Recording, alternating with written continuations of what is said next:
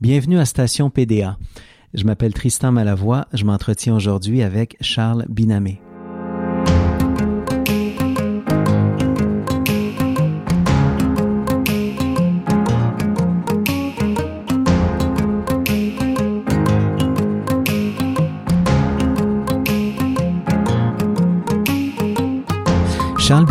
Est un réalisateur particulièrement actif. On lui doit plusieurs films qui ont marqué le septième art québécois, dont Eldorado, Séraphin, Un homme et son péché, Maurice Richard. Il a beaucoup tourné au Canada anglais aussi, des séries télé notamment. Il plonge aujourd'hui dans le monde de l'opéra puisque c'est à lui que l'Opéra de Montréal a fait confiance pour monter Carmen, présenté à la salle Wilfrid Pelletier.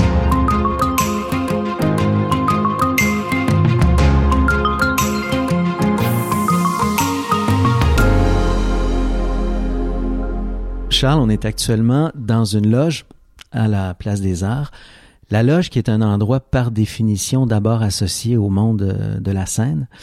Euh, comment est-ce qu'un homme de cinéma, un homme de plateau comme toi, se sent dans une loge? Quel rapport il a avec ce milieu-là? Euh, c'est un rapport émotif, en fait, parce que je vais souvent au théâtre et je me retrouve souvent dans les loges après, parce que je connais souvent les acteurs. Euh, pour aller les saluer. Donc, c'est un rapport émotif à, à la sueur, à l'effort, au risque, à tout ce qu'ils investissent de temps et d'émotion et de, de passion pour arriver un soir à produire un spectacle. Et donc à se préparer à huis clos, souvent, à moins qu'ils partagent des loges, euh, de beaucoup de fleurs, souvent.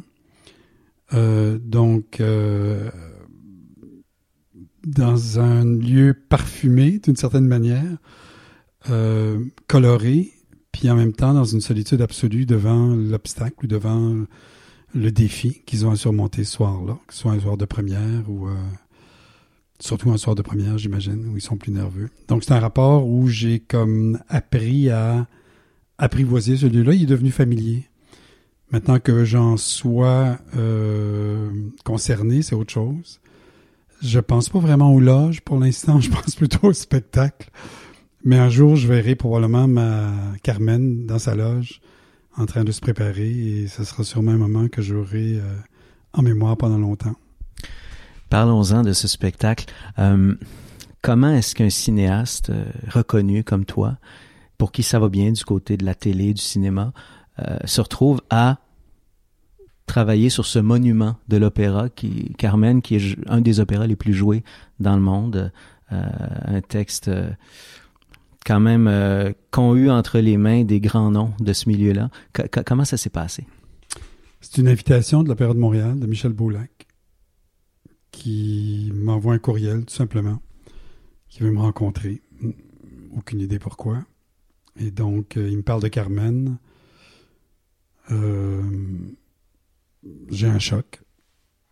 J'ai un choc parce que euh, je suis pas du tout du milieu ni opératique ni musical à Montréal.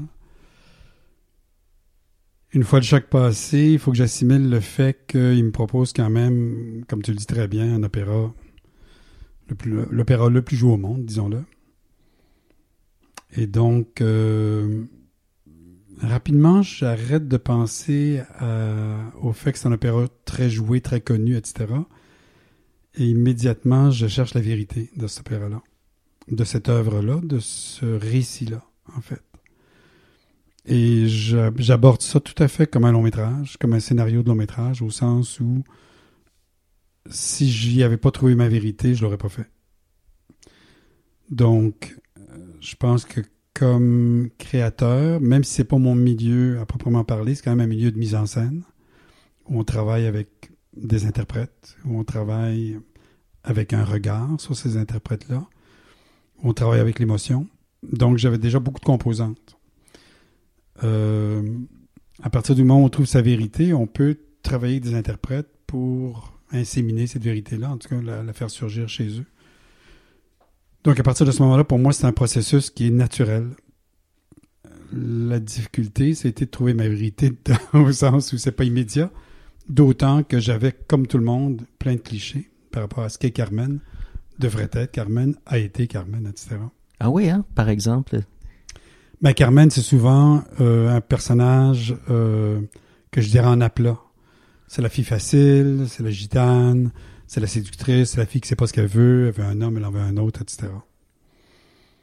Euh, José, c'est souvent perçu comme un faible. C'est un gars qui tombe amoureux d'une femme dont il ne sait pas très bien quoi faire, sinon de l'aimer. Michaela passe souvent pour une petite innocente. Alors ça, c'est mes trois principaux pour lesquels les clichés sont euh, solides, disons. Et donc, moi, j'ai tout ce que j'ai fait, c'est que j'ai remonté le chemin de ces personnages-là. J'ai été vraiment étudier le dialogue, euh, les paroles qu'ils nous donnent, qu'ils nous disent, les gestes qu'ils posent, etc., pour essayer de trouver leur vérité à chacun et trouver à les rendre légitimes. C'est-à-dire, mon défi premier, c'est de rendre cet opéra-là émouvant, de par l'arc dramatique, de par la tragédie que c'est. On tue pas quelqu'un impunément sur une scène. Moi, je pense qu'on ne peut pas prendre ça à la légère. Donc, à partir du moment où on tue quelqu'un sur une scène, euh, et que c'est annoncé, que le destin est annoncé dès le début, on est déjà en train de parler d'une œuvre euh, tragique au sens classique, grec ou euh, de Racine ou de Corneille. Donc je l'ai abordé comme ça.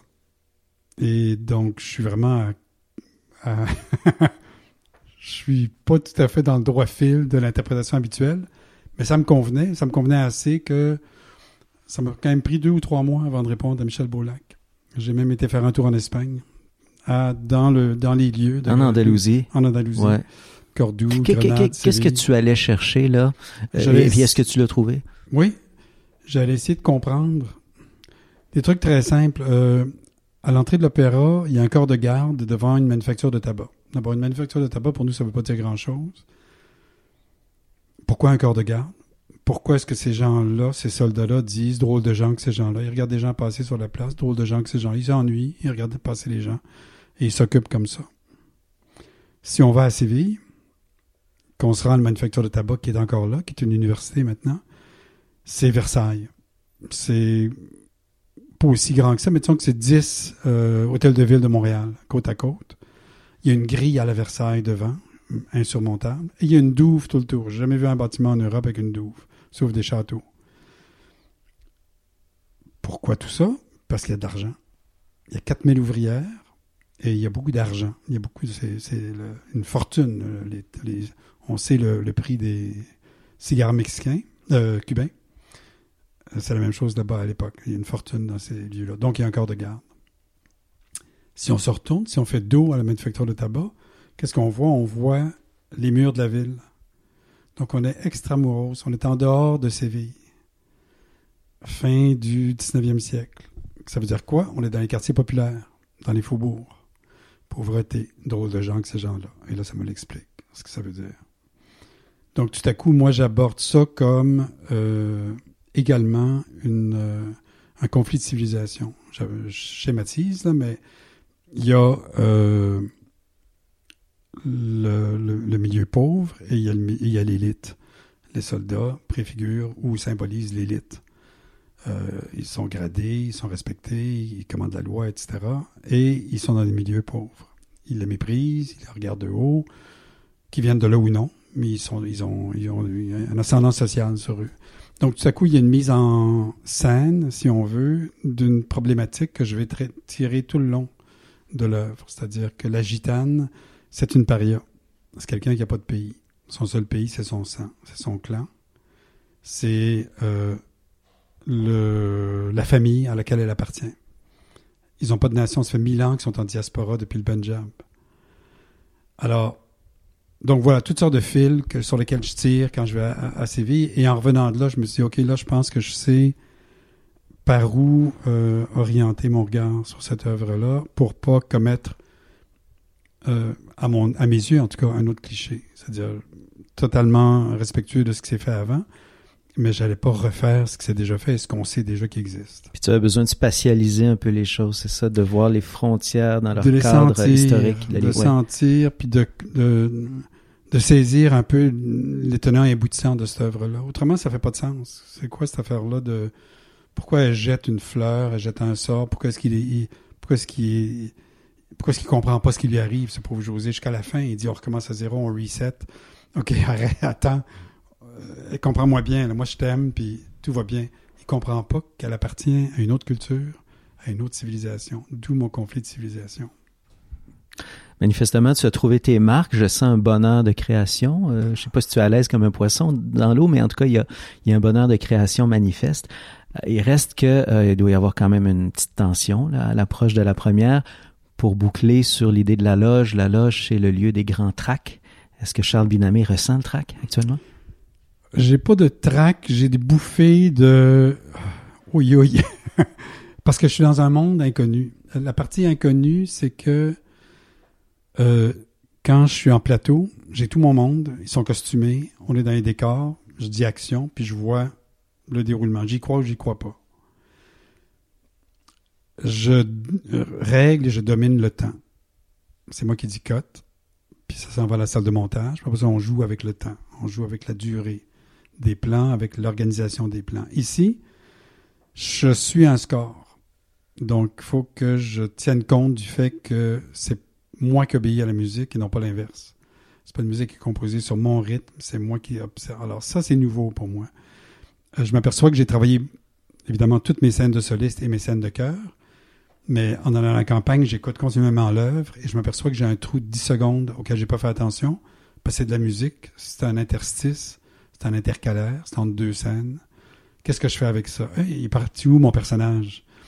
Alors ça, moi, je dois commencer à remplir ces trous-là. Donc, je suis devant d'une certaine manière, un temps à me réapprivoiser et les répétitions vont me permettre ça.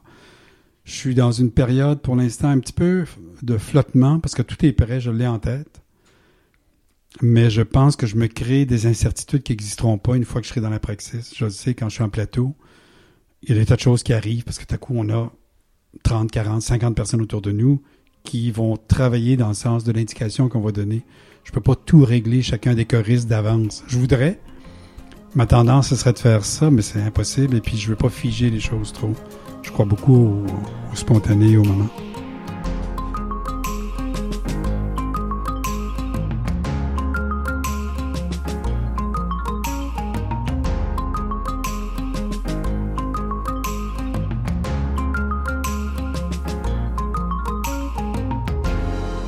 On va poursuivre l'entretien sur les planches. On est, on est maintenant sur scène, on est entré en scène cette scène euh, que toi et l'équipe allez habiter euh, très, très, très bientôt.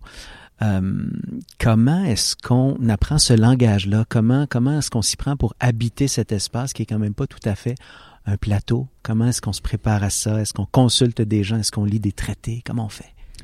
On vient sur place. On a la chance de connaître Pierre Massoud, qui est à la direction de production à l'Opéra de Montréal et euh, Pat Belzil, qui est directeur technique et qui m'ont amené sur scène, en coulisses, euh, dans les cintres. Euh, je connais tous les numéros de cintres. J'ai vu comment ils étaient euh, animés. J'ai vu les dégagements de scène. J'ai assisté à plusieurs opéras, tous les opéras depuis que j'ai le mandat de faire Carmen. Certains cinq fois. Au premier parterre, au, c'est-à-dire au parterre, à Corbeil, au balcon, à Mezzanine. Euh, pour voir un peu la scène de quoi elle a l'air quand on est au parterre, de quoi elle a l'air quand on est tout à fait dans le pigeonnier en haut. Euh, ce qu'on a, ce, qu'on, ce, que, ce qui en reste en fait, parce que tout en haut, c'est quand même, ça devient un peu comme un mouchoir de poche, parce que c'est, c'est tout un rapport à euh, l'espace. Qu'est-ce qu'on fait sur scène quand on dirige? Est-ce qu'on dirige par intériorité? Est-ce qu'on dirige par intériorité secondé d'un mouvement euh, si petit soit-il pour que tout en haut il reçoive autre chose, parce que l'intériorité, c'est bien beau, c'est de l'aura, mais tout en haut, c'est autre chose.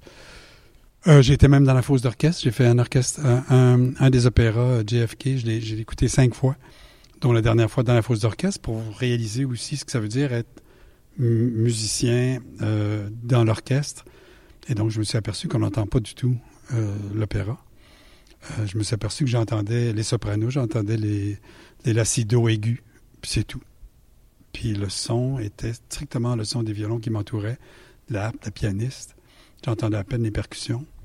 Donc c'est une, une expérience un petit peu euh, que j'appelle un peu schizophrénique, l'opéra, parce que, comme je te disais tout à l'heure, moi, quand je suis en plateau, mes acteurs arrivent costumés, je suis dans le vrai décor, figure un mouvement qui appartient à la géographie, à l'espace, à la lumière du jour. Là, je travaille avec des acteurs qui sont en jean et en t-shirt dans une salle sur laquelle il y a des, dans, laquelle, euh, il y a des tapes à terre qui définissent l'espace. Première entrée en salle, ça, ça s'en vient. Je l'ai vu fait par un autre metteur en scène. Euh, pendant un moment, on est en jeans, t-shirt, avec le piano. À un moment donné, l'orchestre, à un moment donné, les costumes embarquent, toujours avec le piano. Le lendemain, c'est l'orchestre, mais on revient au jean et au t-shirt. Donc, on, on, on c'est comme si on faisait puis qu'on défaisait continuellement et qu'il fallait avoir une, cette cohérence-là dans notre tête. Ça, c'est très, très particulier à la construction, euh, je pense, opératique même. Et tu aimes -tu ça jusqu'à maintenant? Parce que tu pourrais dire, je vais jusqu'au bout, je me suis embarqué, je le fais, mais en me disant plus jamais. Eh, non, j'adore ça. C'est vraiment. Moi, j'aime, je suis un curieux. Ça fait que j'aime explorer euh, des. J'aime prendre des risques. Je j'ai eu plusieurs gros risques dans ma vie. Eldorado, c'en était un. Euh, euh, le cœur au point. pas le cœur au point, mais Séraphin, a nommé son péché. Maurice Richard. Il y a des choses sur lesquelles on ne peut pas se tromper. Hein. Euh, c'est des gros risques parce que les gens connaissent ces œuvres-là. Donc, il faut les revisiter, il faut les redonner d'une manière qui nous est personnelle. Donc, euh, ce, goût du risque-là, je l'ai, il me stimule, mais il m'est nécessaire comme créateur. Est-ce que c'est une bonne idée? Euh, l'avenir nous le dira. On ne sait jamais comment une pièce va être reçue, comment un opéra va être reçu. D'ailleurs, corrige-moi si je me trompe, je pense qu'à la création de Carmen, c'était en 1875, corrige-moi si je me trompe encore une fois. Ça n'a pas été très bien reçu. Et je pense que Bizet a été, a été euh, blessé, non, par cette réception? Il a été tellement blessé que, je pense, trois jours plus tard, il, avait déjà une, ou une pneumonie ou une consomption, puis il décide d'aller se baigner euh, dans la, rivière que devant chez lui, une rivière glaciale, et il en meurt trois jours plus tard. Je pense qu'il s'est donné la mort. Je pense qu'il s'est pas remis de deux choses. Il s'est pas remis de son échec de Carmen, il s'est pas remis de la défaite de Sedan, euh, cinq ans plus tôt, euh, qui met fin au Second Empire, parce qu'il est très euh, engagé, il est très, euh, il est très français dans ce sens-là, dans le sens qu'il croit à la politique.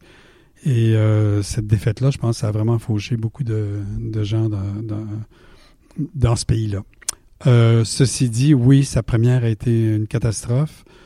Euh, on était euh, dans un contexte où on attendait Bizet avec une pierre et un fanal parce que ses opéras précédents avaient été des échecs.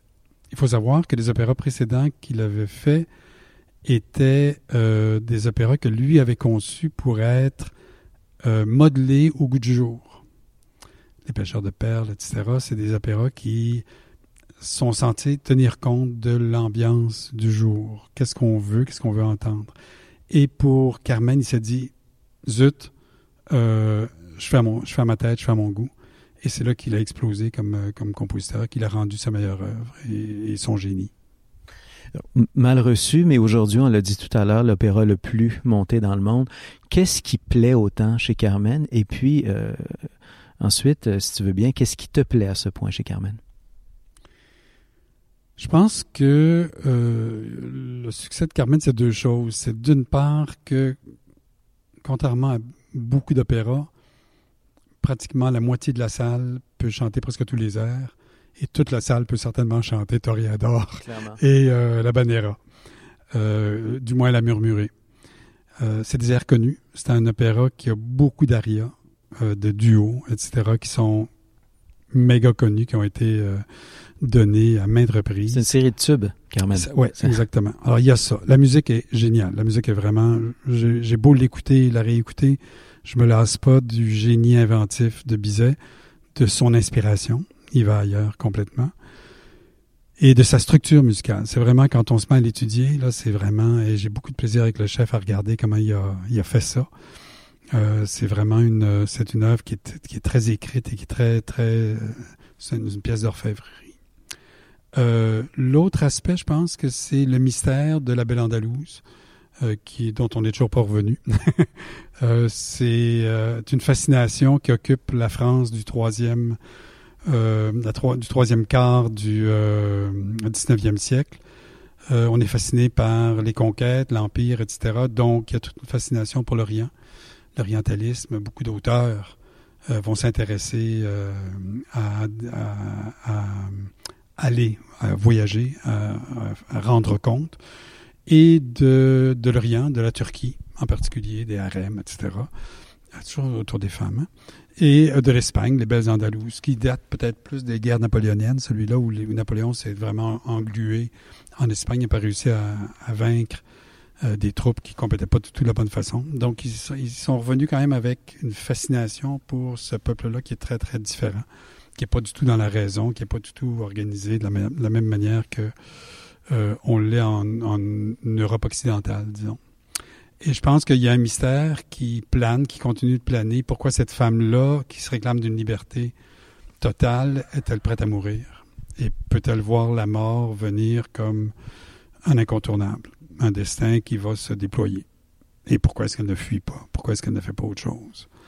Ça, ça demeure pour moi un mystère qui, moi, m'intéresse aussi, m'interpelle comme metteur en scène. Qu'est-ce qu'elle a, qu'est-ce qu'il y a dans ses tiroirs pour que elle obéisse finalement à cette machine infernale qui est engagée dès qu'elle jette la fleur. Elle le sait dans l'œuvre d'origine. Euh, le lièvre passe entre les pattes du cheval. C'est un signe pour un gitan, il reconnaît un malheur. Elle le dit à plusieurs reprises. à la Banera, euh, combien de fois, je pense c'est 10 ou 11 fois, le cœur dit Prends garde à toi. On est tous prévenus dès le départ de cette œuvre-là qu'il y a un malheur qui se tisse. Et ça, je pense que pour un public qui connaît l'issue du Titanic qui va couler, c'est pas désagréable non plus.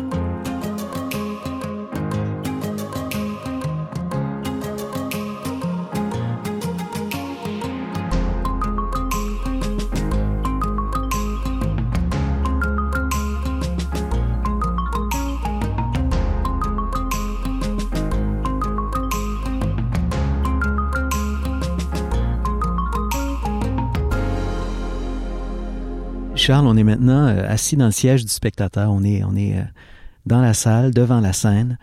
J'avais envie de parler un peu avec toi de cette position, de, de ce qu'est un public, de cette matière vivante qui est euh, un public. D'abord, toi, tu l'as dit tout à l'heure, tu vas souvent au spectacle, tu vas souvent voir l'opéra depuis quelque temps, à tout le moins. Quel genre de spectateur es-tu? Es-tu un spectateur exigeant? Es-tu un spectateur facile, particulièrement curieux? Je suis un spectateur curieux. Je suis toujours curieux de découvrir des œuvres. Je suis toujours curieux de revoir une œuvre que je connais et de voir comment un metteur en scène la, tricote, la présente, la lit. Euh, je suis un bon spectateur. Euh, à moins que quelque chose me fasse décrocher, je suis, euh, je suis assez partisan d'entrer dans le, dans le récit, d'aller à la rencontre de, des interprètes de l'œuvre, d'essayer d'en comprendre les et aboutissants. Des œuvres qui sont plus difficiles que d'autres. J'étais voir une œuvre hier soir, j'étais voir 27, euh, qui est présentée au Centaure. Euh, je me retrouve moins dans cette musique-là, c'est une musique contemporaine, euh, qui joue pas du tout sur les harmonies auxquelles on est habitué. Moi, mon oreille n'est pas vraiment faite à ça. j'ai plus l'impression d'être quelqu'un qui regarde de la peinture abstraite alors que je suis encore avec le figuratif. D'ailleurs, en musique, moi, mon, ma connaissance et ma, mon plaisir s'arrête à la nuit transfigurée de Schoenberg. Après ça, je comprends plus grand-chose. Sauf certaines œuvres, comme JFK, c'est une œuvre contemporaine, mais qui était, qui avait des accents quand même classiques. Donc, je me retrouvais dedans. Mais en général. Quand même, euh, l'école de Vienne, il y a quand même il y a de l'audace là-dedans. mais au-delà de ça, c'est ça, ok. C'est ça. Euh, cette position de spectateur dans la salle, c'est une position qui me relaxe tout à coup parce que j'ai pas de responsabilité. Debout sur scène, c'est un peu plus compliqué parce que je me dis, ah, il va falloir que j'occupe ça avec quelque chose qui, euh, va interpeller les gens et qui va, qui va soutenir l'attention et l'intérêt et l'émotion. Euh, ici, j'attends que les rideaux se lèvent et j'attends euh, de regarder, de juger, évidemment, le travail de quelqu'un d'autre. Mais, blague à part, c'est un univers absolument extraordinaire. La grande différence peut-être avec le cinéma, si on revient à ça, c'est qu'ici, il y a un seul cadre. Moi, j'ai l'habitude de cadrer. On se promène depuis tout à l'heure. J'ai tout le design du shoot de ça dans ma tête. Euh, tourner autour de nous, euh, faire un travelling, être à steadicam dans les couloirs, devant, derrière, euh, aller chercher un, un, puncher sur la photographe qui nous, nous prend des photos, faire je suis déjà en montage, je suis déjà en train de découper la réalité. Ici, je peux pas la découper. J'ai un seul cadre. Alors, il faut que je trouve, avec mon imaginaire, à occuper ce cadre-là, non seulement dans son ambiance, mais dans ses mutations, parce que le cadre va se transformer. C'est intéressant ce que tu dis, parce que cette déformation professionnelle dont, dont tu viens de parler, forcément qu'elle t'amène à aborder la matière scénique un peu différemment de quelqu'un qui est que dans la mise en scène. Je ne sais pas, tu me le diras après. Euh, je ne sais pas si ça va paraître, honnêtement, je ne sais pas si ça va paraître, mais je sais que euh, pour moi, la lumière, c'est archi important. J'ai un éclairagiste du tonnerre, puis je suis vraiment content que l'Opéra de Montréal me l'ait présenté parce que euh, la lumière, c'est l'émotion pour moi. C'est sûr que ça se passe dans un décor qui est splendide, euh, mais je veux pas qu'il éclaire le décor. Je veux qu'il éclaire l'émotion de la scène. Alors, je sais qu'il va pouvoir le faire. Donc, je dépends beaucoup. Moi, au cinéma, je travaille beaucoup, beaucoup avec la lumière. J'ai beau avoir fait un plan de match. Si le soleil est sorti ce matin ou qu'il n'y en a pas, euh, si euh, y a un arc-en-ciel, si whatever, il se passe quelque chose, je favorise toujours la lumière. Toujours, toujours, parce que la lumière, on ne sent pas. On est des, on est des récepteurs laser. Hein. On, a des tas d'émotions qui sont liées au moment du jour, au type de lumière qui pénètre dans une maison, etc. Donc, je travaille beaucoup avec mon directeur photo. Et donc, ici, c'est un peu pareil. Je travaille, j'espère ne pas avoir qu'un poteau comme ça avec une lumière au bout, en plein milieu de la scène. On va en parler aux gens de la Place des Arts. D'accord. Ouais. Euh, tu courtises un public qui est euh, différent cette fois, le public de euh, la série télé. Tu, tournes beaucoup de séries télé à succès d'ailleurs, euh, beaucoup au Canada anglais. le public de la de la salle de cinéma, tu le connais. Tout à l'heure, on a mentionné, par exemple, Séraphin, un homme et son péché, qui est un des plus grands succès, d'ailleurs en termes de box-office hein, de l'histoire de notre cinéma. J'imagine que, bon, il n'y a, pas de, valeur sûre, il n'y a pas de recette magique, mais tu sais comment le courtiser ce public par le biais de l'audiovisuel. Là, tu es devant quand même une zone inconnue. Comment est-ce que tu abordes ça? Ben, la réponse simple, c'est que j'ai jamais cherché à courtiser un public. J'ai jamais pensé. Euh, non pas que j'en tiens pas compte, mais je fais pas ça.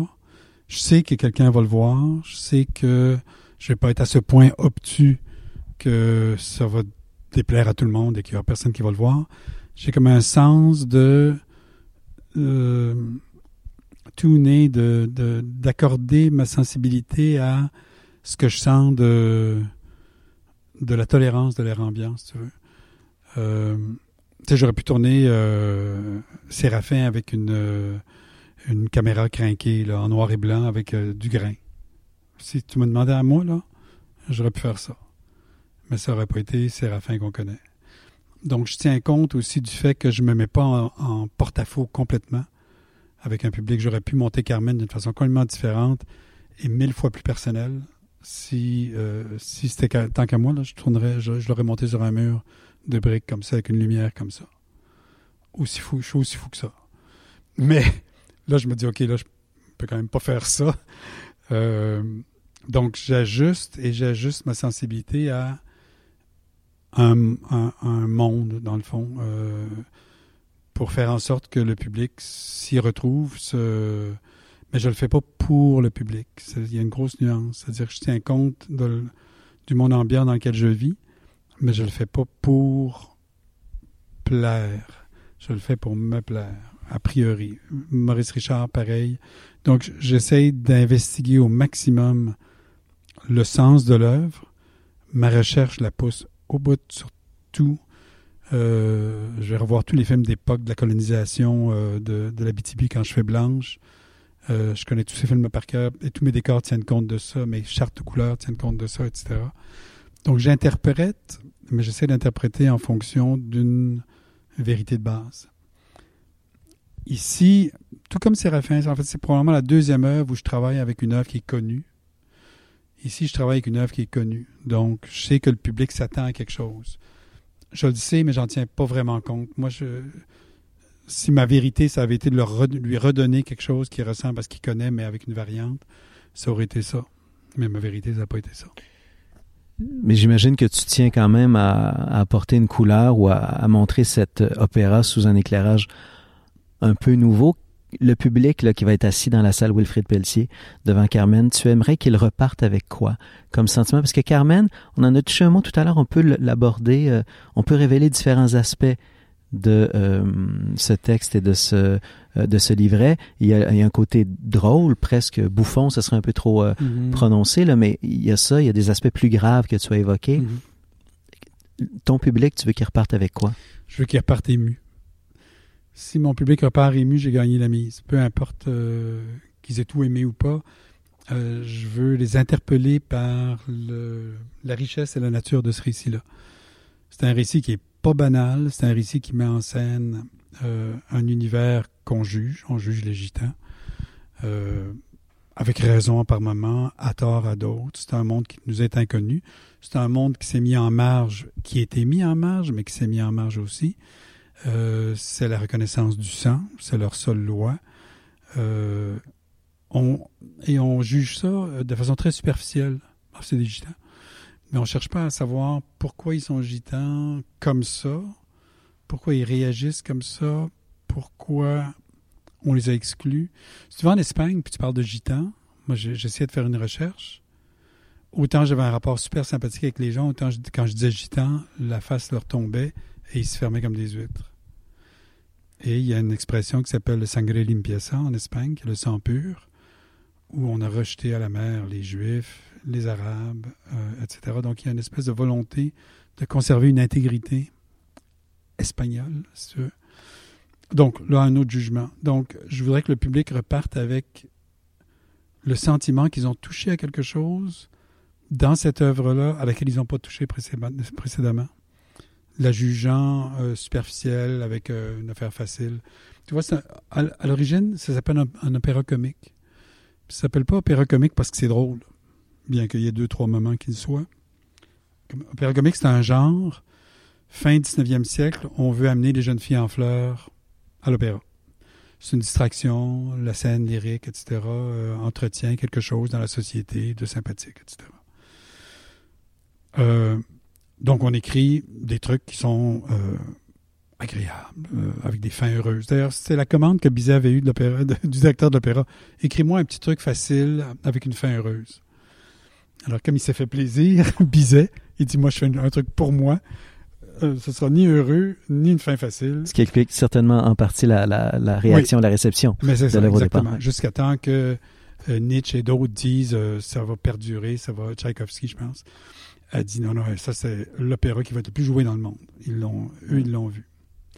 Euh, donc, si je réussis à juste orienter le miroir d'une manière que il y ait des aspects de cette œuvre-là qui restent, qui s'installent ailleurs, pour moi, plus dans le vrai sens du récit, j'aurais gagné mon pari. Charles, on est à 30 secondes de la première de Carmen, salle Wilfrid Pelletier. Quel est le sentiment qui t'habite? Là, je suis gelé bien raide. à 30 secondes, là, je me comprends plus. Euh, non, je, les oreilles me buzzent, puis euh, go, ah ouais, lève le rideau. L'amour est enfant de bohème. oui.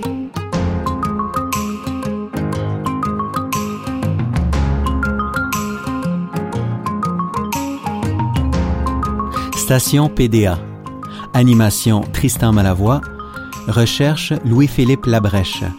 Montage Jean-François Roy. Une co-réalisation de Marc-André Mongrain et Jean-François Roy. Station PDA est un balado produit par la Place des Arts.